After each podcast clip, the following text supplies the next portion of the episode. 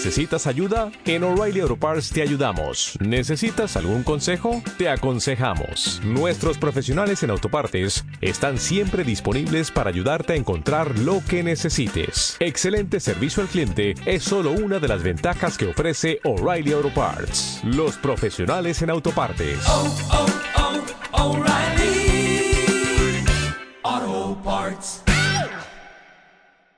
Esposa pecadora capítulo 10 Si el despertador no hubiera sonado la mañana siguiente, Madeline no habría podido despertar.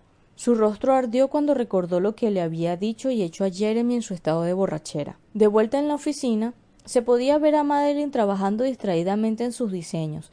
No podía deshacerse de la sombra de Jeremy en su cabeza. Habían pasado doce años. Sería imposible para ella soltar ese profundo amor en un solo día. Tocó su vientre plano distraídamente. Si era posible, quería darle al niño la familia perfecta.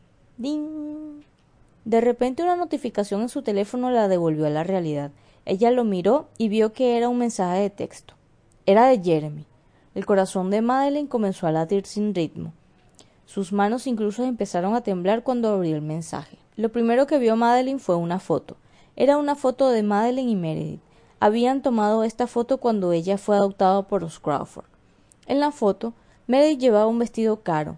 La luz brillaba sobre su rostro radiante y era como una princesa intacta. Se veía tan elegante y excepcional. Por otro lado, Madeline llevaba un vestido blanco grisáceo. Parecía tan humilde como un patito feo en un rincón oscuro. Debajo de la foto estaba el mensaje de Jeremy. Cuando vio su contenido, la temperatura de las yemas de sus dedos se desplomó. Madeleine, mira a Meredith y luego mírate a ti. ¿Cómo podría una mujer sucia e insignificante como tú alcanzar los requisitos para ser mi esposa?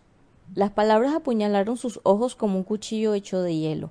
Eran tan desgarradoras y desagradables a la vista. Recordó el verano de hace doce años. No podía soportar la crueldad y el resentimiento que Jeremy sentía por ella ahora. Jeremy, una vez dijiste que yo era la chica más amable y linda que jamás hayas visto.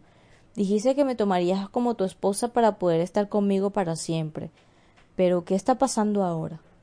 El corazón de Madeline latía muy rápido. Sabía que no podía dejar pasar esto. Inmediatamente ella agregó Jeremy, sé que tienes tus prejuicios contra mí, pero ahora estoy embarazada. Por favor, dame la oportunidad de amarte y la oportunidad de que este niño tenga una familia completa, ¿de acuerdo? Después de que Madeline envió el mensaje, se sintió ansiosa y nerviosa. Sin embargo, esperaba ansiosa la respuesta de él. Se preguntó si Jeremy estaría feliz si supiera que tenía a su hijo.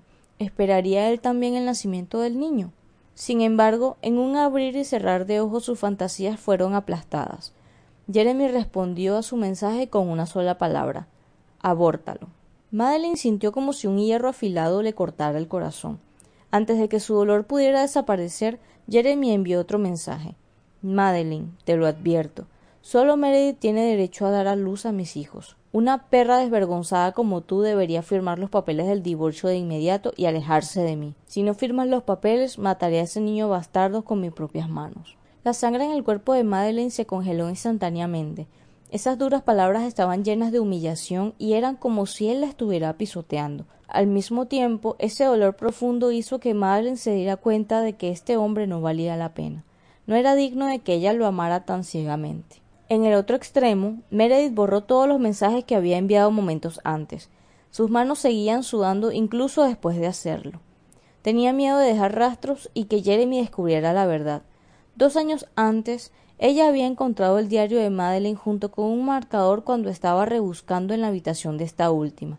La firma de Jeremy estaba en el marcador. La fecha decía que fue hace diez años. Por lo tanto, era obvio que Madeleine y Jeremy se conocieron hace diez años, sin mencionar que tenían un acuerdo romántico entre ellos. Sin embargo, en ese entonces el nombre de Madeline no era Madeline, y Jeremy no la reconoció como la niña que hizo un acuerdo con él. Con eso, ella logró explotar la situación. La puerta de cristal automática se abrió con un clic y la alta complexión de Jeremy apareció en la puerta. Meredith estaba sentada en el escritorio de él y el rostro de ella cambió de inmediato. Ella se levantó apresuradamente y colocó el teléfono de Jeremy en su lugar como si nada hubiera pasado.